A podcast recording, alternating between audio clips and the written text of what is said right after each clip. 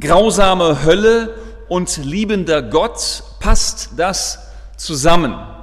Oder wie ist es denkbar, dass Gott jemanden ewig schmoren und leiden lässt, obwohl er doch nur in einer begrenzten Lebensdauer ein paar kleinere Sünden begangen hat. In welchem Verhältnis kann sowas zueinander stehen? Müsste Gott nicht, wenn er Liebe ist, jedem Menschen auch noch später eine Chance geben? Wäre die Vorstellung nicht gut, um es mal ganz extrem zu sagen, dass selbst Adolf Hitler nach längeren Unterredungen mit Gott selber irgendwann zur Einsicht kommt, dass er doch einen Riesenfehler begangen hat, dann Buße tut, um dann doch noch, es kann ja ruhig tausend Jahre dauern, um aber dann doch noch in ewiger Gemeinschaft mit Gott sein zu können, das wäre doch eine gute Vorstellung. Obwohl ich nehme gerne Adolf Hitler, weil wir Deutschen, also wenn wir uns an einem reiben, dann an ihm.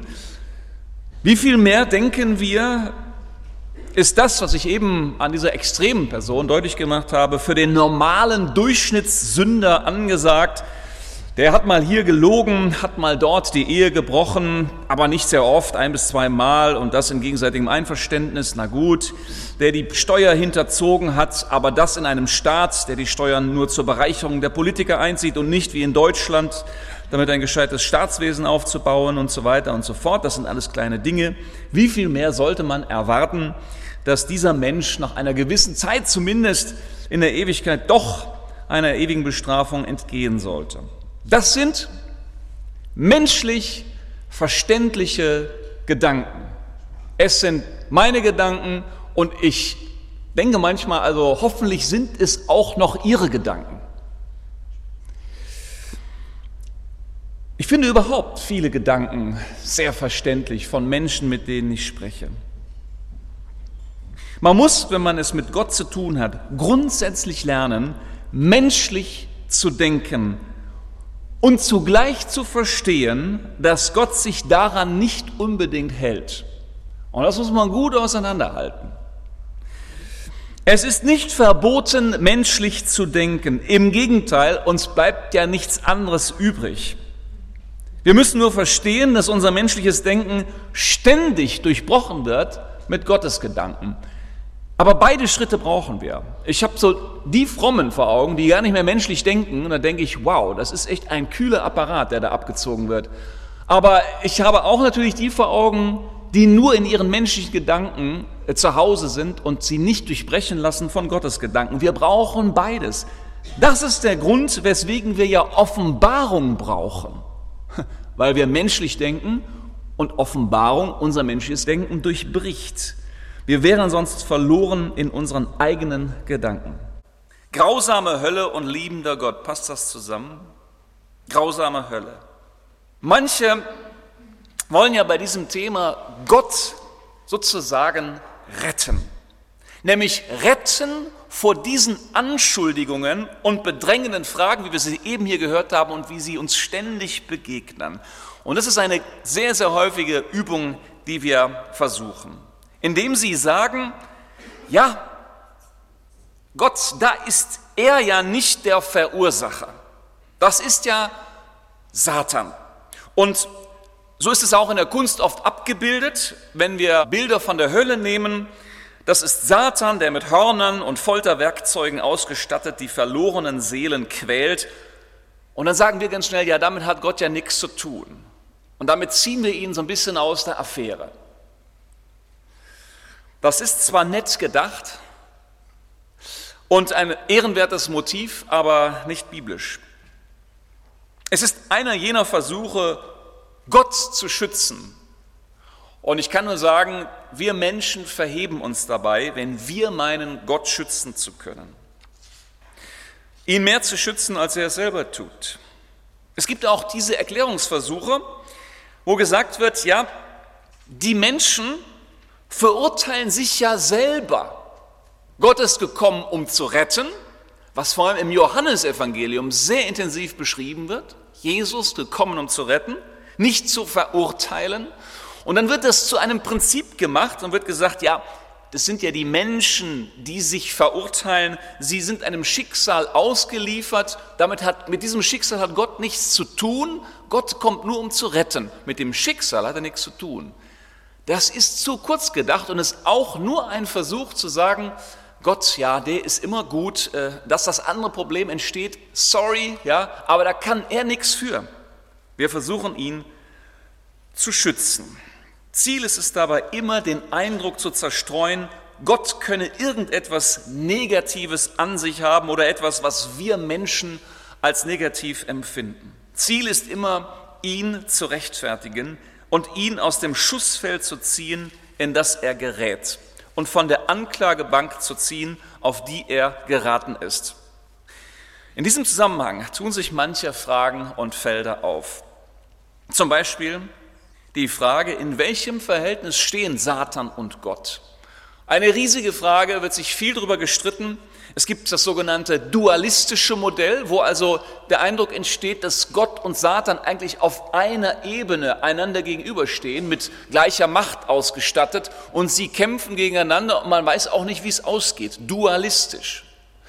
Es gibt auch mehr die monistischen Modelle, wo also der Eindruck entsteht, da ist Gott und, und Satan spielt eigentlich gar keine Rolle, ja, und alles, was er tut, da hat Gott ihm eben die freie Hand gelassen, aber letztendlich ist alles Gott.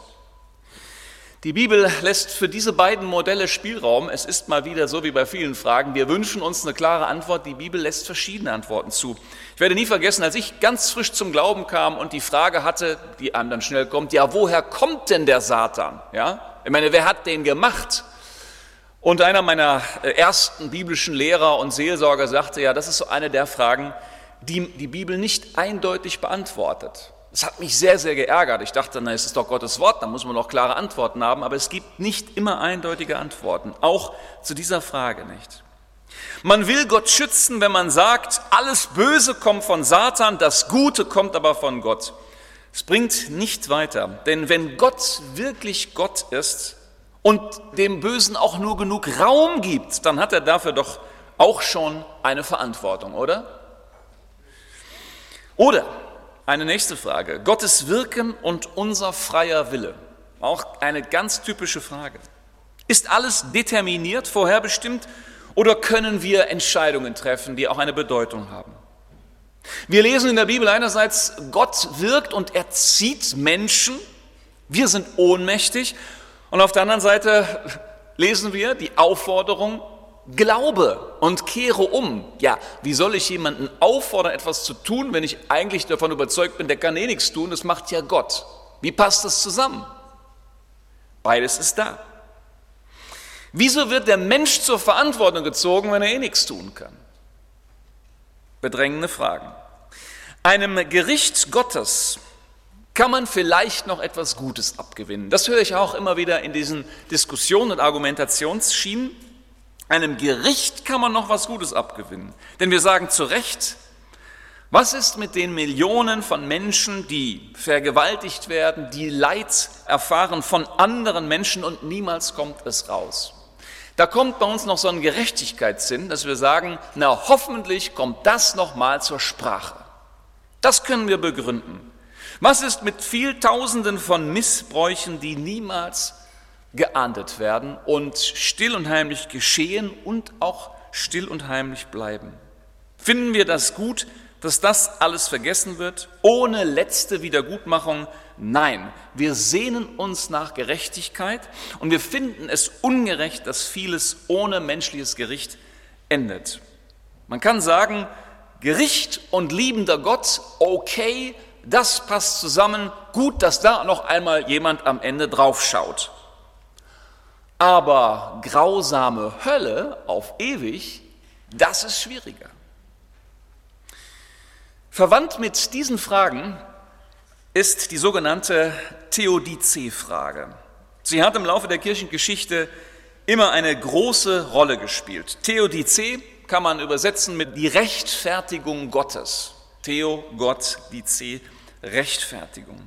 Gemeint sind verschiedene Antwortversuche auf die Frage, wie das Leiden in der Welt zu erklären sei vor dem Hintergrund, dass Gott allmächtig und zugleich gut sein soll.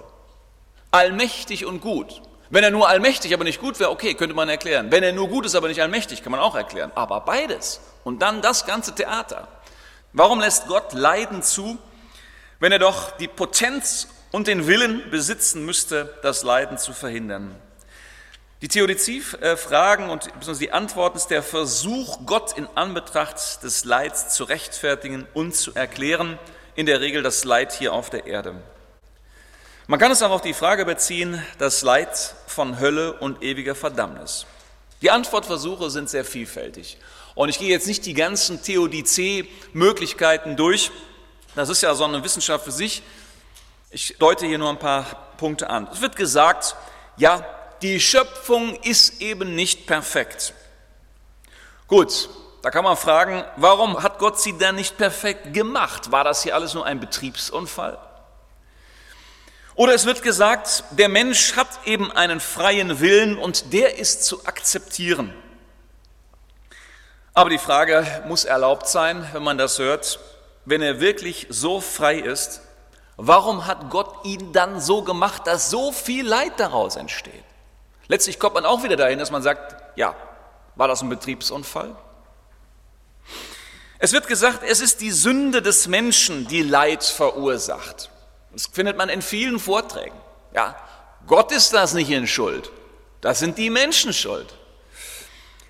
Klingt erst gut, aber wie kann ich das auf Naturkatastrophen zum Beispiel beziehen? Oder es wird gesagt, Leiden sind dazu da, Menschen zu erziehen, den Menschen zu erziehen. Er verändert sich dadurch. Und wenn man Menschen, dann, dann, werden Menschen gefragt in Interviews, ja, wie sind sie durch Leid gekommen und wie hat sich dann ihr Leben verändert und sie erzählen dann die positiven Seiten und da freuen wir uns drüber, wenn die das erzählen können. Aber ähm, die anderen, die fragen wir nicht oder lassen sie nicht auf die Bühne. Das ist das Problem. Außerdem ist das äh, vielleicht auch sehr zynisch, das zumindest als theologisches Erklärungsmodell zu nehmen. Es wäre zynisch, das Leid von sechs Millionen getöteten Juden als eine Erziehungsmaßnahme zu bezeichnen. Es ist zynisch, die Vergewaltigung von Frauen in Kriegsgebieten als Erziehungsmaßnahme zu bezeichnen. Ich möchte sowas nicht hören, sage ich ganz ehrlich. Ich finde das ekelhaft. Gott ist gut, sagen wir. Das Böse kommt von Satan. Aber die Frage muss erlaubt sein, wie ist zu erklären, dass Gott dem Satan diese Freiheit lässt? Und dann lesen wir Bibelstellen, wie zum Beispiel Jesaja 45, Vers 7, wo es heißt: Ich, Gott, bilde das Licht und erschaffe das Finstere. Bewirke das Gute und erschaffe das Unheil. Ich bin der Herr, der alles vollbringt. Das passt nicht in dieses Theodizee-Konzept. Oder Amos 3, Vers 6, geschieht ein Unglück in der Stadt und der Herr hat es nicht bewirkt. Mir ist klar, dass das nicht alles ist, was zu diesem Thema zu sagen ist, nur wir merken, dass es auch in der Bibel solche Spuren gibt, wo deutlich wird, Gott hat auch diese Dinge geschaffen. Wie können wir das verstehen? Der Klassiker in dieser Frage ist Hiob, das Buch Hiob. Ein spannendes Buch. Wir finden einen Rahmen, eine Rahmenerzählung, die den Anschein macht, es ist ja Satan, der Hiob quält, nicht Gott. Da hat man auch sofort schon diese Thematik drin. Manche Frommen sind froh darüber, dass Gott da aus dem Schneider ist. Aber Achtung, immerhin, Gott lässt Satan freies Spiel. Ich bin der Meinung, man kommt auf selbe hinaus. Er ist nicht aus dem Schneider. Dann kommen die Erklärungen durch die Freunde. Es sind wirklich gute Freunde. Bitte keine Schimpfe auf diese Freunde. Es sind wirklich gute Freunde. Sie leiden mit sieben Tagen. Halten Sie wirklich die Klappe. Also das möchte ich gerne mal sehen. Bitte nicht so schnell über diese fantastischen Freunde schimpfen. Ja, aber sie sehen in Hiob leiden und irgendwann versuchen sich irgendwie so was zu erklären und, und ja, dann landen sie natürlich in den Erklärungen, die sie gelernt haben. Man muss auch sagen, wenn man das liest, diese Erklärungen sind nicht an sich schon falsch. Es könnte so sein, wie sie sagen, All das gibt es auch, dass es einen Tun-Ergehen-Zusammenhang gibt. Das ist jetzt so ein bestimmter Begriff aus dieser Theologie, kann ich nicht weiter erläutern, aber das ist etwas, was es doch tatsächlich auch gibt. Und da ist Hiob, der deswegen leidet, weil er Gott nicht versteht. Nicht nur, dass er körperlich leidet, dass er viel Verlust erlitten hat, das ist ja alles schlimm genug. Aber das Schlimmste ist, dass er das nicht versteht, dass er Gott nicht versteht. Sein, seine Vorwürfe, sein Ringen, sein Kampf, das ist verständlich. Er sagt, ich wäre lieber nicht geboren. Am Ende gibt es keine Lösung. Ich habe das immer gehofft, wenn ich Hiob gelesen habe, dass man dann am Ende sagt, ach so, ja, so ist das jetzt. Ja, ja. Äh, nee, das ist keine Lösung. Die Antwort ist, äh, Gott ist Gott. Ja, und der Mensch, der kann nicht wirklich Antworten finden. Er kann Gott auf tausend Fragen nichts antworten. Ja, eine Lösung auf die Fragen vorher ist das nicht. Es ist einfach nur boah, Ohnmacht.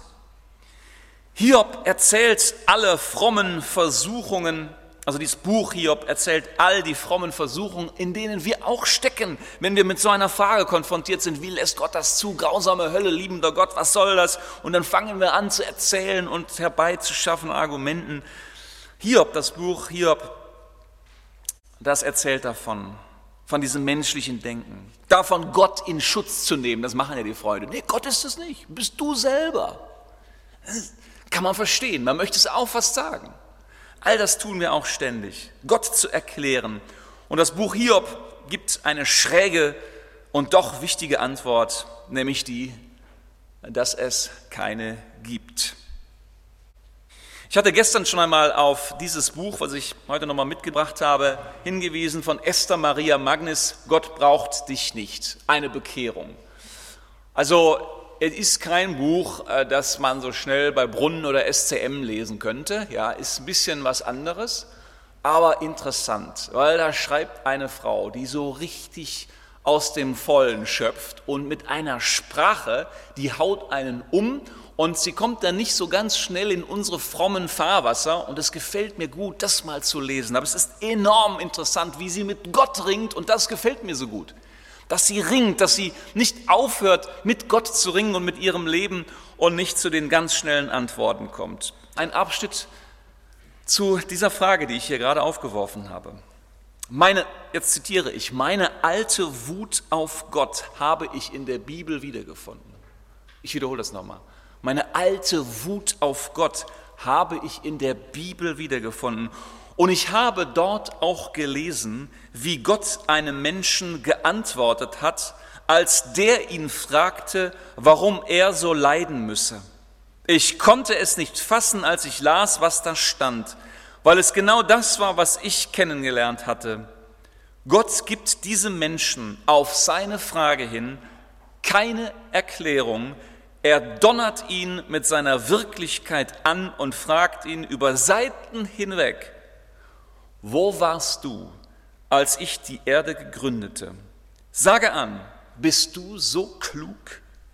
Wer verschloss die Meere mit Toren, als schäumend es dem Mutterschoß entquoll, als Wolken ich zum Kleid ihm machte? Hast du je in deinem Leben dem Morgen geboten, dem Frührot einen Ort bestimmt? Ich heulte, als ich das las. Ich konnte das gar nicht fassen. Das war der Gott, zu dem ich betete. Das war das Dröhnen und das Du sollst der Monate, bevor ich mich ihm zugewandt hatte. Die kennen den, habe ich gedacht. Ich las andere Stellen der Bibel, wo ich Gott nicht erkannte, wo er mir total fremd war. Diese Seiten habe ich dann übersprungen. Damals habe ich begonnen, durch die Bibel wie durch eine Landschaft zu stolpern, Wo ich nicht durchkam, kam ich nicht durch. Manchmal rannte ich dagegen an oder ging beleidigt weg. Wo es schön war, hielt ich mich lange auf. Wo es fremd war, hockte ich und wartete. Ich habe damals meine Klage in der Bibel gefunden, mein Gejammer und Gemotze, meine Verzweiflung. Was mir gut gefällt an ihr ist, und das ist ja vielleicht auch eine Gefahr von Bibelschulen, theologischen Hochschulen oder ähnlichem, dass wir, dass wir gerne alles erklären wollen und am Ende die Dynamik verlieren, die wir erfahren, wenn wir dem lebendigen Gott gegenüberstehen. Wir müssen versuchen zu erklären und zugleich müssen wir erkennen, wo ist die Grenze der Erklärung. In unserem Thema und in meinem Vortrag dazu liegt eine kolossale Zumutung. Um die kommen wir nicht herum. Und wenn Sie diese Zumutung nicht für sich selber empfinden und nacherleben, werden Sie auch nicht glaubwürdig in einem Gespräch mit jemand anderes eine Zumutung hinterlassen können, sondern nur das, was ich gestern schon Besserwisserei genannt habe. Und das ist das Problem. Wir können hier nicht nur akademisch uns mit einem Thema beschäftigen, sondern wir beschäftigen uns mit einem Gott, an dem wir uns die Zähne ausbeißen können. Ich weiß, dass wir diese Fragen gerne vermeiden und kleinreden. Aber es ist das Äußerste, mit dem wir jetzt zu tun haben. Ich muss Ihnen sagen, ich bin in meinem Leben vor allem über eine Bibelstelle gestolpert, die aber letztendlich das zusammenfasst. Sie ist eine einzige Zumutung aus meiner Sicht aus Römer Kapitel 9, Verse 14 bis 21. Wer das, und jetzt sage ich mal, wer das nicht als Zumutung empfindet, der hat entweder nicht richtig hingelesen, ja, oder der ist schon so äh, fromm verdorben, sage ich mal, ja, dass, das geht alles an dem vorbei. Das, das ist eine Zumutung. Römer 9, Vers 14 bis 21. Was wollen wir nun sagen? Ist etwa Ungerechtigkeit bei Gott?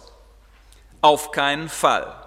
Denn er sagt zu Mose, ich werde mich erbarmen, wessen ich mich erbarme, und werde Mitleid haben, mit wem ich Mitleid habe.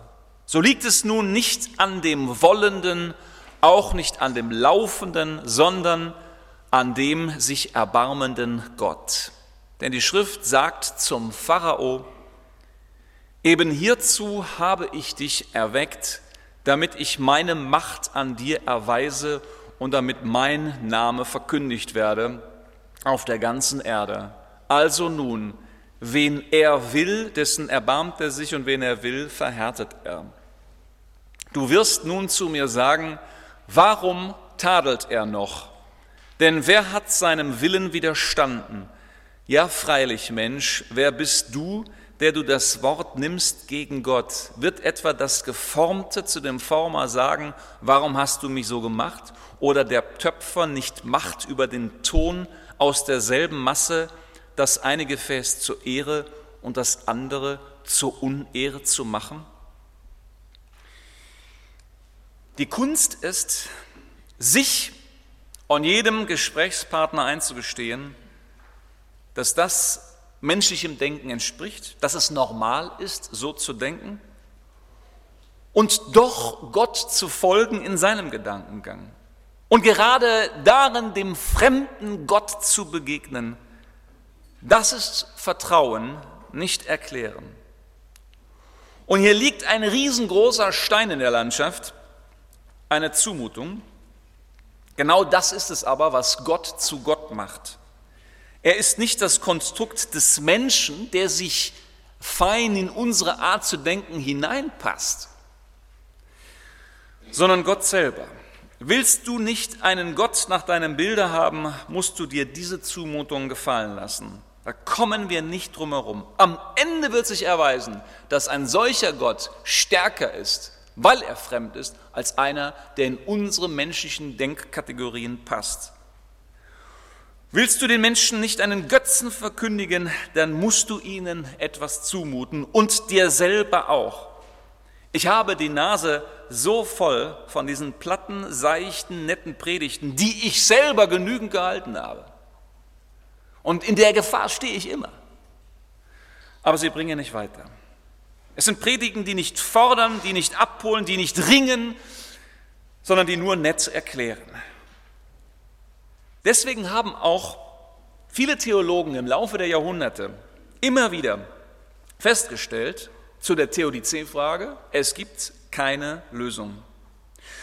Schon in der Mishnah, Hauptwerk der jüdischen Ethik, wird formuliert von Rabbi Janai, der sagt, es ist uns nicht gegeben zu wissen, warum Frevler in Wohlergehen und Gerechte in Leiden leben. Es ist uns nicht gegeben. Und Karl Barth, der große reformierte Theologe, er sagte, es gebe keine Lösung des Theodizee-Problems. Wir sind, so sagt er, nicht berechtigt, Gott anzuklagen. Wir können nur davon reden, dass wir vor einem Paradox stehen. Ich sage, wir können manchmal kleine Antworten finden. Wir müssen auch darum ringen, aber wir müssen auch erkennen, wann wir sie nicht geben können. Ich rate dringend dazu, sich der festlegenden Bilder zu entledigen. Bilder beschreiben lediglich Aspekte Gottes, aber nie das Ganze. Versuche nicht Gott zu begreifen, denn wer ihn begreift, hat ihn im Griff. Solch einen Gott, solch einem Gott möchte ich nicht folgen. Wir können uns maximal an Jesus Christus klammern und haben in ihm auch Gott, aber wir haben kein System, in dem wir alles verstehen. Man könnte so weit gehen, erst wenn du beides stehen lassen kannst, kommst du wirklich weiter. Also beides grausame Hölle und liebender Gott. Freier Wille des Menschen und Erwählung Gottes. Ist auch in dieser Fragestellung so. Menschlich logisch ist das nicht zu schaffen. Und doch gehört es dazu. Gott braucht dich nicht. Ich möchte noch einmal aus diesem Buch zitieren, weil es hier um dieses Bild geht, das wir uns über Gott machen. Gott ist schrecklich, sagt sie. So schön er auch ist, so unendlich tief seine Liebe und Zuneigung zu den Menschen sein mag, ich erschrecke vor Gott. Und die Schrecken aus der Zeit damals lassen mich in meinen Gebeten immer noch humpeln. Und es ist eine Lüge, die in manchen Kirchengemeinden verbreitet wird, wenn wir sagen, wir haben keine Drohbotschaft, wir haben eine Frohbotschaft. Es ist nicht wahr, es ist einfach nicht wahr. Unser Glaube hat in sich das Wissen um den ganzen Dreck der Welt. Er hat einen Schrecken, so wie diese Welt. Und erst dann Erst dann kommt die frohe Botschaft. Vorher gibt es keinen Grund, dumm grinsend auf der Kanzel zu stehen und die Menschen, die echte Not haben, deren Ehen gerade kaputt gehen, deren Kinder krank werden, deren Geschwister sterben und Eltern dement werden, deren Herz gebrochen werden, deren Stolz verletzt wird, mit einem weichen, gemütlichen Gesäusel und Sozialkitsch einzulullen. Herrlich. Ich liebe diese Zeilen. Und ich ergänze ein bisschen mit meinen Worten, es gibt auch keinen Grund, die Leute einzulullen mit der Lehre, alles wird gut. In Bezug auf unser Thema, äh, keine Aufregung bitte, ja, es gibt keine ewige Hölle. Gott ist schrecklich, schreibt sie. Gott brüllt, Gott schweigt, Gott scheint abwesend und Gott liebt in einer Radikalität, vor der man sich fürchten kann. Alle seine Jünger, bis auf einen, alle, die ihn geliebt haben, sind auf brutale Weise umgebracht worden. Ist kein netter Gott. Und in dem Moment, als Gott Mensch wurde, als er dieser Welt in Fleisch nahe kam, da brachte er mit sich das große Kindermorden. Das ist ja, ich mache deine Pause mal. Ja, ist, man denkt ja, ja, das war ja der Herodes, der Bösewicht. Ja, klar, aber das hätte man ja wissen können, ja? Wer verantwortet sowas? Das wird, da wird Gott nicht in Schutz genommen. So kam Gott in die Welt, schreibt sie weiter. Seine Berührung mit unserer Geschichte hat nicht nur Maria zum Lächeln gebracht, sein Eintritt hat ein Drama hervorgerufen. Das muss er gewusst haben. Unsere Erlösung, die Verstrickungen zwischen Mensch und Gott unsere Schuldgeschichte, die Entfernung zu ihm, all das ist wahrscheinlich schlimmer, komplizierter und ernster, als wir wirklich glauben. Ich verstehe Gott nicht, das sage ich ihm auch. Und ich sage ihm, dass sein Anspruch an uns zu hoch ist, dass wir zu klein für ihn sind, dass er uns nicht so überfordern kann. Und wäre sein Wille nicht der Grund unserer Existenz, dann würde ich ihn hinterfragen jeden Tag. Aber was wissen wir schon? Wer von uns hat sich selbst geschaffen? Vielleicht sind wir höher, stärker und größer, als wir tun, als wir wollen. Wie gesagt, ich äh, zitiere das gerne, weil ich, weil ich merke, da ist endlich mal ein Mensch, der ringt und sein ganzes Herz in die Waagschale schmeißt. Mich macht skeptisch folgender Eindruck, dass wir uns manchmal besser fühlen als Gott selber dass wir meinen, wir wären ja barmherziger als Gott selber. Und er muss sich jetzt von uns sagen lassen, ja, wie er bitteschön seine Barmherzigkeit in aller Ewigkeit zu organisieren hat. Das macht mich skeptisch. Er dagegen ist der böse, zornige Gott und wir müssen immer sagen, was Güte ist. So kommt mir unser Gerede manchmal vor. Eine moralische Erhebung des Menschen. Wir lassen das biblische Urteil ungern zu, dass wir alle wirklich Sünder sind Gleichermaßen, wir meinen doch am Ende doch noch sehr moralisch hochstehend zu sein und genau zu wissen, wie der Hase läuft. Ich möchte vier, vier kurze Worte sagen, wie aus meiner Sicht der biblische Weg aussieht. Wir dürfen und müssen lernen zu klagen über alles, was wir sehen, was wir erwarten, was wir in der Bibel lesen. Martin Luther sagte einmal, wir sollen Menschen und nicht Gott sein, das ist die Summa. Wir sollen Menschen und nicht Gott sein, das ist die Summe. Das heißt, wenn ich doch wirklich Mensch bin, dann darf ich es mir erlauben, meine Klagen und unbeantworteten Fragen ihm entgegenzuschleudern.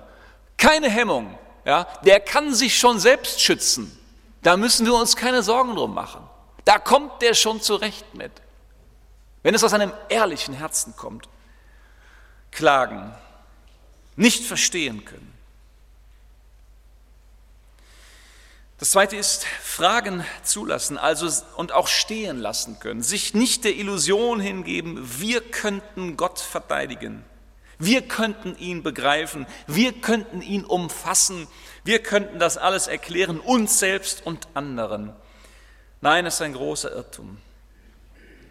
Auch diese Fragen, diese jetzt erstmal theologisch offenen Fragen können stehen bleiben. Das Dritte, auf Christus schauen, auf Jesus Christus schauen. Nicht, dass in Jesus diese ganzen Fragen zu einer logischen Beantwortung kommen, aber dass diese Fragen in ihm zumindest zu einem Frieden kommen. In ihm offenbart Gott seine eigene Zerrissenheit. Er ist nicht die logische Antwort, wie es manchmal dargestellt wird. Es ist nur so, dass in ihm der Kampf selbst ausgetragen wird. Ich kann nichts anderes tun, als auf Christus zu verweisen. Und in vielen Gesprächen merke ich das, wenn wir logisch argumentieren, gut, je nach Intellekt meines Gegenübers kann ich ihn schlagen oder nicht. Das kommt immer darauf an. Aber am Ende, ja, dann kommt es darauf an, kann ich eigentlich nur auf Christus verweisen, dass ich selber niemand anderes habe als ihn, die Offenbarung Gottes in der Geschichte und dass ich mich an ihm nur festhalten kann. Und das vierte ist Schweigen und Anbeten. Das, was Hiob ja am Ende gemacht hat, ist auch Schweigen. Ende der Durchsage. Deswegen glaube ich auch, dass es in Gottesdiensten zum Beispiel gut ist, wenn wir nicht nur über den Kopf kommen, über logische Argumente, sondern dass es Momente gibt, wo wir einfach, wo wir einfach Gott zutrauen, durch seinen Heiligen Geist zu wirken. Dass wir auch Momente haben, wo wir vor Gott schweigen und dass Menschen, die die das merken, dass das ehrlich ist, was wir da machen, dass sie mit in diese Gegenwart Gottes kommen. Schweigen und anbeten. Ich bin nicht zum Glauben gekommen an Jesus Christus, weil man mir alle meine Fragen beantwortet hätte.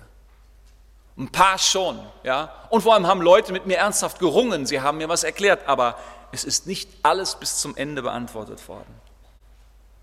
So, grausame Hölle und liebender Gott, passt das zusammen? Wer sagt, dass das zusammenpassen muss? Wer muss das eigentlich passend haben? Ich widerstehe der Versuchung, hier irgendetwas passend zu machen. Nein, es passt nach menschlicher Logik vielleicht nicht zusammen. Göttliche Logik kann ich nicht erklären, ich bin ja Mensch. Passt das zusammen? Ich weiß es nicht. Wer bin ich, dass ich darüber etwas sagen könnte?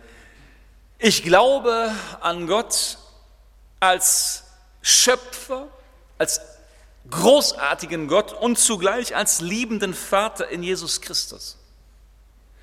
Ich glaube nicht an ein Prinzip, an das sich auch Gott bitte schön zu halten hat, sondern ich glaube, dass Gott gerecht und gut ist und sich in Jesus Christus gezeigt hat. Ich überlasse es ihm, seine Gerechtigkeit, seine Güte und Allmacht passend zu machen. Ich sehe aber, dass sein Zorn so ernst zu nehmen ist, dass dieser Zorn Menschen treffen wird. Sie sollen ihr Leben nicht leichtfertig leben. Dieser Zorn kann in ewige Verlorenheit münden. Gefällt mir das? Nein. Tut das was zur Sache? Nein. Die Antwort, die wir geben, ist keine akademische Antwort. Das heißt, es kommt darauf an, was man darunter versteht. Ich bin ja der Meinung, dass seriöse Akademiker genau definieren können, bis wo sie eine Antwort geben können und wann auch nicht. Ja, und es gibt viel Unseriosität, wo nämlich diese Grenze überschritten wird. Aber ähm, das war jetzt nur ein, ein kleiner Nebensatz noch.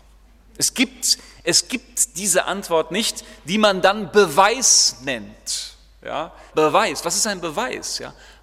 Volkstümlich meint man, ein Beweis ist etwas, wo kein Mensch mehr ausweichen kann. Ja?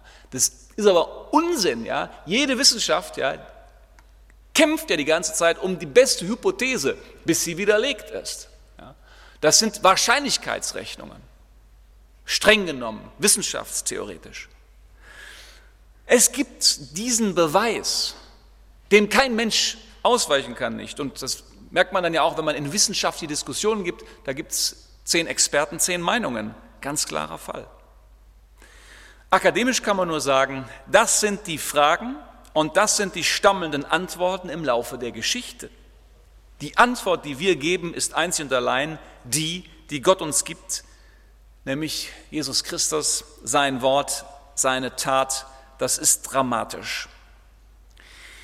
Nochmal ein letztes Mal ein Zitat aus Gott braucht dich nicht und auch etwas, was uns manchmal gar nicht passt, so als ganz fromme Leute, Bibelleute. Aber wenn man länger darüber nachdenkt, ist es genau das, was wir auch dringend brauchen. Ich zitiere, am Neuen Testament hatte ich wenig Interesse, sagt sie, aber irgendwann wurde mir beim Durchblättern etwas klar, was mir auf einmal größeres Vertrauen zur Bibel verschaffte als zu allen anderen religiösen Schriften, nämlich die vier Evangelien. Was mich erstaunen ließ, war nicht der Inhalt, sondern die Tatsache, dass dort ja angeblich von der Wirklichkeit Gottes als Mensch gesprochen wird, Jesus. Wenn ich eine Sekte gründen würde, dachte ich, dann würde ich meine Mitglieder schön sauber mit meiner Version einer Geschichte einnorden. Ich würde sagen, so und nicht anders war das. Ich würde ein sauber abgespecktes Evangelium mit meiner Propaganda schreiben, an das sich alle zu halten haben. Die Bibel war anders. Da stand die Geschichte von Jesus und das war auch ästhetisch und buchmachermäßig extrem schräg, viermal nebeneinander. Wie Zeugenaussagen bei einem Unfall. Das war ein Umgang mit der Wirklichkeit, den ich mochte. Da gab es nicht nur eine Version, sondern gleich vier, die sich an manchen Punkten unterschieden. Das war irgendwie echt. Wer sich an den Glauben an diesen Jesus herantastet, bekommt keinen Flyer mit einem Sieben-Punkte-Plan, sondern der wandert durch Perspektiven. Er umkreist viermal das größte Geheimnis. Vielleicht gefällt das nicht jedem, wenn ich das hier so lese, die Evangelien, die sich an manchen Punkten unterscheiden und solche Formulierungen. Aber selbst wenn man, wenn man uns nach vielen Stunden gelingt, den Nachweis zu erbringen, dass sie sich nicht widersprechen, der Eindruck bleibt doch ja, an manchen Punkten. Worum es mir hier geht, dieser Versuchung müssen wir dringend widerstehen, dass wir eine vier oder einen sieben Punkte Plan machen, auch mit so einer Thematik. Genau das brauchen die Leute nicht. Sie haben die Nase voll davon. Vielleicht ist es manchmal für ein erstes Gespräch ganz gut, aber zum tiefer Nachdenken reicht es nicht. Wir sollen auf Christus sehen und ihn verkündigen, nicht unsere vier oder sieben Punkte Logik. Und unsere Antwort ist, vertraue ihm, dann wirst du mit der Hölle nichts zu tun haben. Vertraue, dass sein Tod dein Leben ist. Verliere dein Leben an ihn. Verliere alles an ihn, hier und ewig. Wir verkünden kein Welterklärungsmodell, wir beweisen nichts, wir verkündigen den, von dem wir glauben, dass Gott ihn gesandt hat. Warum? Damit keiner verloren geht, sondern das ewige Leben. Denn so sehr hat Gott diese Welt geliebt, dass er seinen einzig geborenen Sohn gab, damit alle, die an ihn glauben, nicht verloren gehen, sondern das ewige Leben haben. Das ist der Kern unserer Botschaft und eine vielleicht nicht für alle befriedigende, aber am Ende doch einzig haltbare Antwort auf diese Frage.